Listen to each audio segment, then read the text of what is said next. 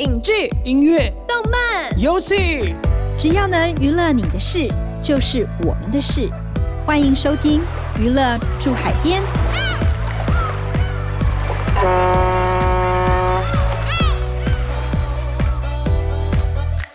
欢迎收听由静好听与静周刊共同制作播出的节目《娱乐住海边》，我是静周刊娱乐产业组记者向怡斐。我是对记者咄咄逼人、讲话又经常失态的灭绝师太。今天呢，我们来聊聊大受好评、让师太哭掉一整包卫生纸的电影《富都青年》。这部电影呢，由马来西亚导演王李霖和监制李心洁合作的电影，讲述一对没有身份证、无国籍的兄弟在马来西亚底层社会挣扎求生的故事。拍摄地点位于吉隆坡市中心的富都地区，这个地方曾经辉煌，现在却残破不堪，非常符合电影的主题。是，这部电影真的是二零二三年底的大黑马，在上映的第一个周末就以将近一千五百万台币的票房夺得全台票房冠军，更打破马来西亚电影在台湾的票房纪录，而且票房还持续累积当中。上映十天就突破四千万台币，截至二零二三年十二月底为止，全台票房已经突破八千三百万元了，真的是超级猛的。在这个亮眼成绩的背后，除了有金马影帝吴康仁的加持，电影本身呢，深刻感人的情节，才真是让票房强强滚的关键因素。这就不能不提到电影背后的灵魂人物——导演王李林和监制李心洁了。嗯，特别的是，这是李心洁第一次担任电影监制。他跟王李林合作的过程，彼此相辅相成，当然也免不了争执。接下来，我们就来聊聊李心洁从接下这个任务之后，一路是怎么过关斩将的吧。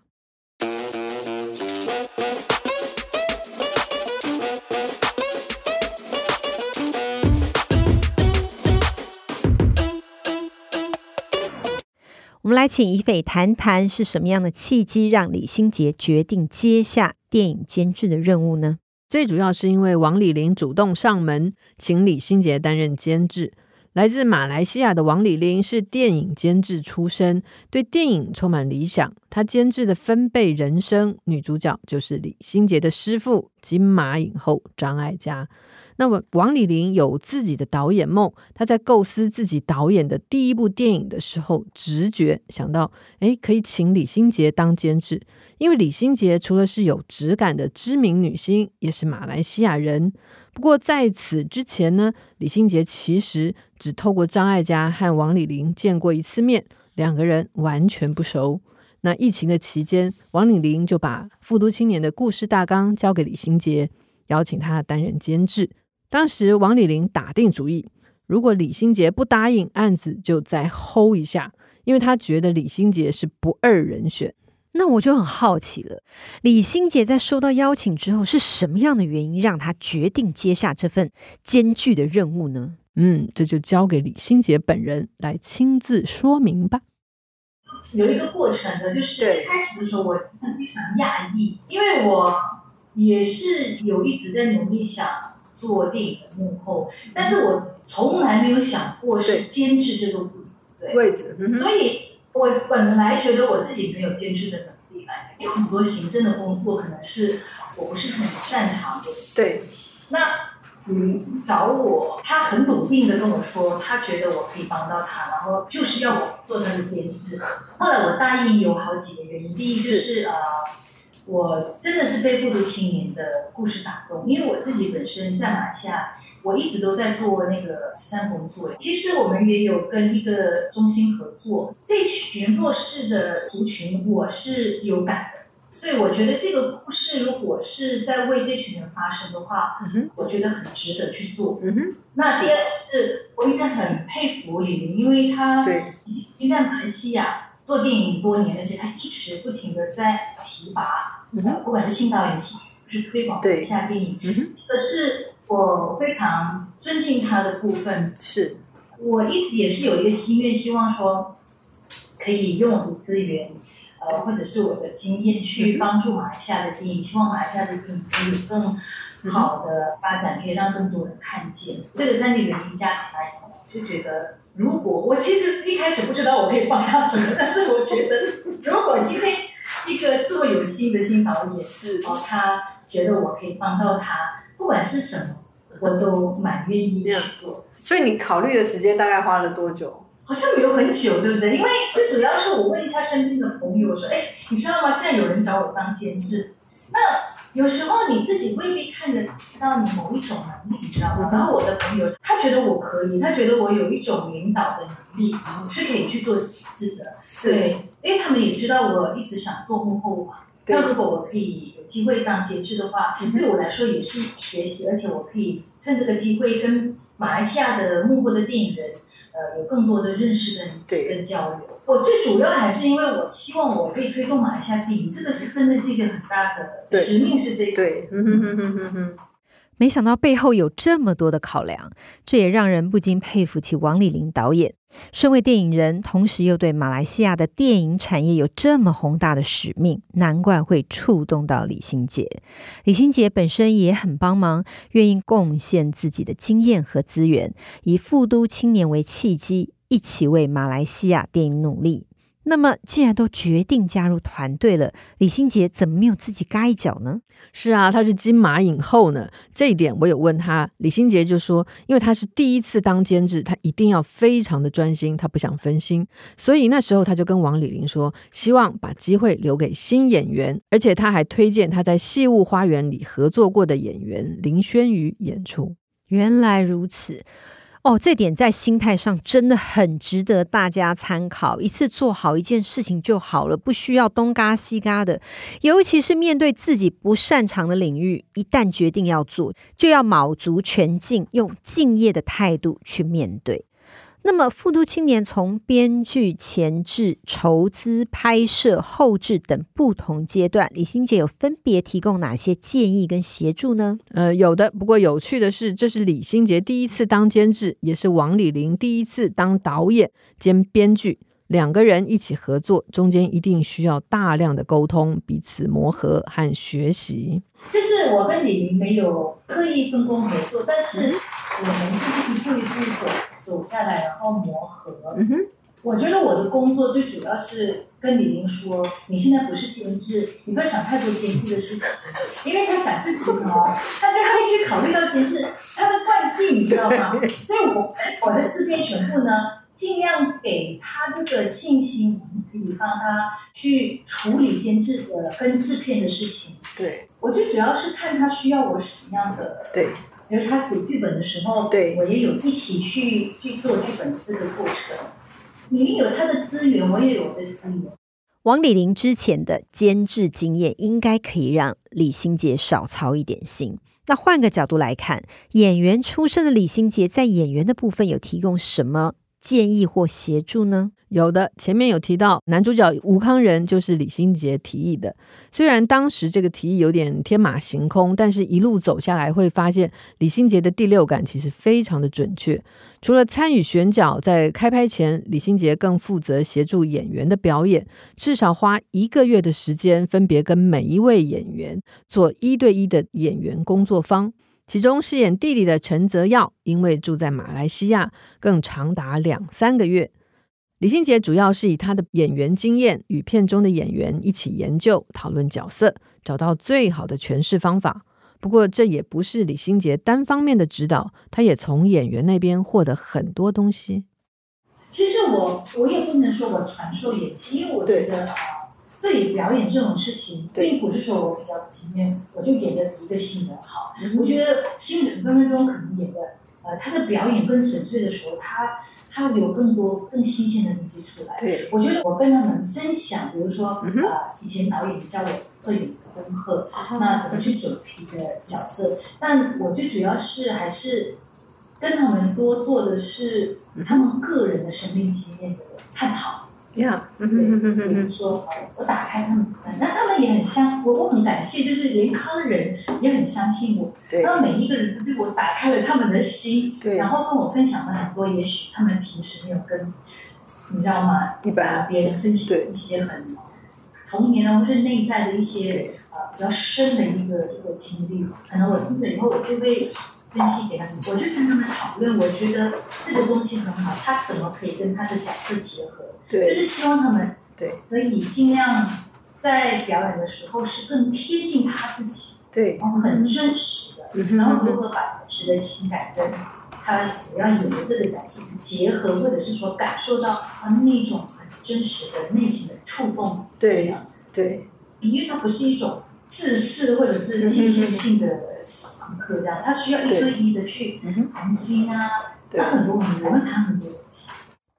这边听众可能会好奇，我们说了这么多，大家可能对电影监制具体要做什么事还不是很清楚。所以师太这边跟大家小科普一下，导演呢主要是负责统筹执行影片的内容，但监制呢是多半负责影片的行政管理、财务跟品质的把关。再往下细一点说，举凡呢找资金、找剧本、找演员、找拍摄团队、找合作厂商，还有聘雇与人事调度等行政工作。都是跟监制有关。除此之外呢，监制还要控制预算与掌握拍摄的进度，确保电影在合理的时间与成本下完成。拍片过程中，监制的决策对整部影片的品质有重大的影响。经验丰富的监制呢，还能决定电影的走向和风格，有时甚至凌驾在导演之上，成为影片内容的主导者哦。哇！听众应该已经头昏眼花了吧？但是这的确就是监制的工作。当然，有些监制是因为德高望重，挂名为电影背书。台湾的影视环境也不像好莱坞那么成熟，分工没有那么明确。但是监制的工作很复杂，也很重要。他们是催生电影的推手。的确，当监制真的很不容易哦。我坐上监制这个位置的时候，我就会告诉我自己。你就是要来给予这个整个剧组一个安全感，有点像妈妈这样。所以呢，我们在面对一些困难的时候，我心里其实也有担心，但是我会去安抚大家。比如说疫情嘛，疫情间，然后大家会去讨论说，如果有人确诊，工作人员哪一个主创确诊的话，是有法拍下去，我们要怎么去应付？因为我们不想超时嘛。都会先做这样子的准备，但是到最后的时候，我会跟他们说不要想那么多，然后或者是说，呃，看的天气预测不是我们要的天气，然后很担心，我就会来镇住他们，跟他说没关系，不要想这么多，我们一定要活在当下，因为这个是预测嘛，不一定是这样。然后比如说现场突然有演员有一些情绪发生了，我不在的时候，制片就会赶快打给我，我说没关系，我来处理，对，然后我我就会去处理，因为抗人是一个比较。比较资深的演员，你知道吗？所以有时候有一些意见未必，因为一开始我们也不熟，大家不知道怎么跟他开口的时候，我就会去做这个做这件事情。我觉得，我觉得代表各方。呃，我还记得我第一次去找康仁，就是我跟他说我我找你一下，我就自己开车去载他，我自己开车去他的饭店载他出来，然后跟他聊天这样子。所以我觉得，嗯、呃，好像突然。当监事以后，我就会，就是我可以帮大家解决那个最可能大家没有办法解决的问题。我好像还做到了这一点。导演跟监制真的是命运共同体，这样听起来，在工作上有重叠，也有互补的地方。那么，如果在拍摄过程中遇到想法不同的时候，他们会不会吵架？嗯，这真的是非常的难免哦。李心洁跟王李玲在协作的时候，还是会有一些意见不同的地方。但是因为大家的目标都是把电影拍好，所以与其说是吵架，不如说双方是在一个大前提之下进行 PK，是一个互相说服的过程。我们来听听王李玲和李心杰的分享。那有时候我会被说服嘛，那如果不我不能被说服，我就会挑战他。对，这是只是一个举例啦。当然还在行政上面啊，或者是在一些安排事情，比方说演员的甄选啊，我们还是不过演员甄选还还比较温和一点。就像刚才心姐说，我不时还是会监制魂上身。当我一监制魂上身的时候呢，我就开始来算。这个钱在哪里？然后我又在哪？然后 然后然后就变成有些东西我就会开始自己也会毛躁起来，就是说哦，有些东西是可以这样，就会有一些冲突。对对，那比如说我们的这个制片组呢，就是一个最大的原则就是我我们不能够 over budget，超出我们的预算。对对。李明呢，他他当然会说哦，没关系啊，如果真的，因为他想。把东西做到最好，然后也想拍到他想拍的东西。如果超支的话，他来负责这样子。我当然很明白他，但是我们还是希望他不要有这样的压力，跟后面去承担这样的事情。所以我们还是会尽力跟他沟通。我们在开拍前，我们就有就我们的剧本做了一次剪辑。嗯哼，对，因为我们发现拍摄时间不太够，然后每一天都拍很多的戏，我是有点担心演员。呃，演员的演出没有表演没有时间，然后或者是说呃，因为有时候会出突然的状况，所以我就说，要不然我们就先再过一次剧本，看看哪一些是我们一定要有的东西，跟这是第二选择的时候，嗯、到时候如果没有他的话，他也不影响整个大的方向的话，先做这样子的一个一个小小的。然后我们到时候希望我们有选择。到了剧本的创作，比如说有一些我们两个一些啊不一样的意见的时候呢，我们会讨论。但是到最后，其实我们都得到了很大的共识。因为有时候我当然会觉得他是这个作品的创作人，是最高的创作人，所以我我会先听为什么他坚持这样。然后呃，我觉得到最后的时候，我都会尊重导演的选择。我觉得在创作的部分，我会这样子选择。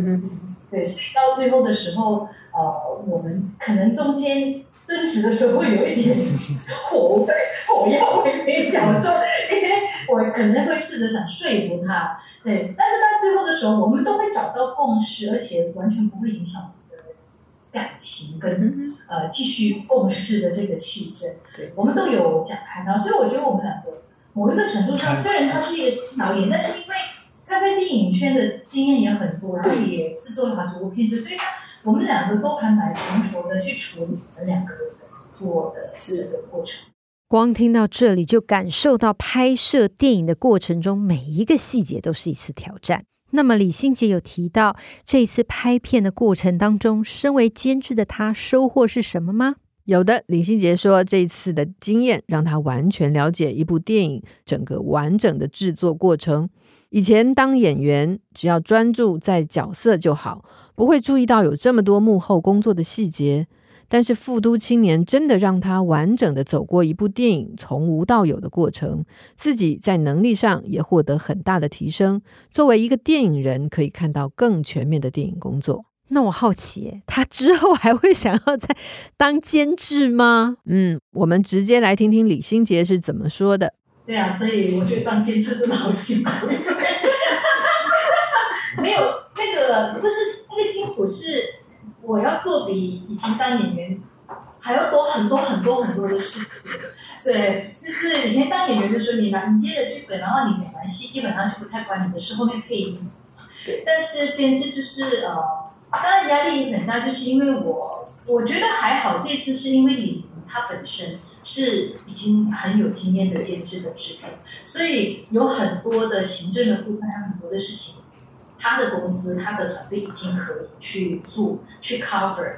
那当然是我也尽量尽我的能力去去帮助就是了。对，嗯嗯嗯。我接下来那一步应该是比较是筹备的，比较在准备我自己导演的作品。是。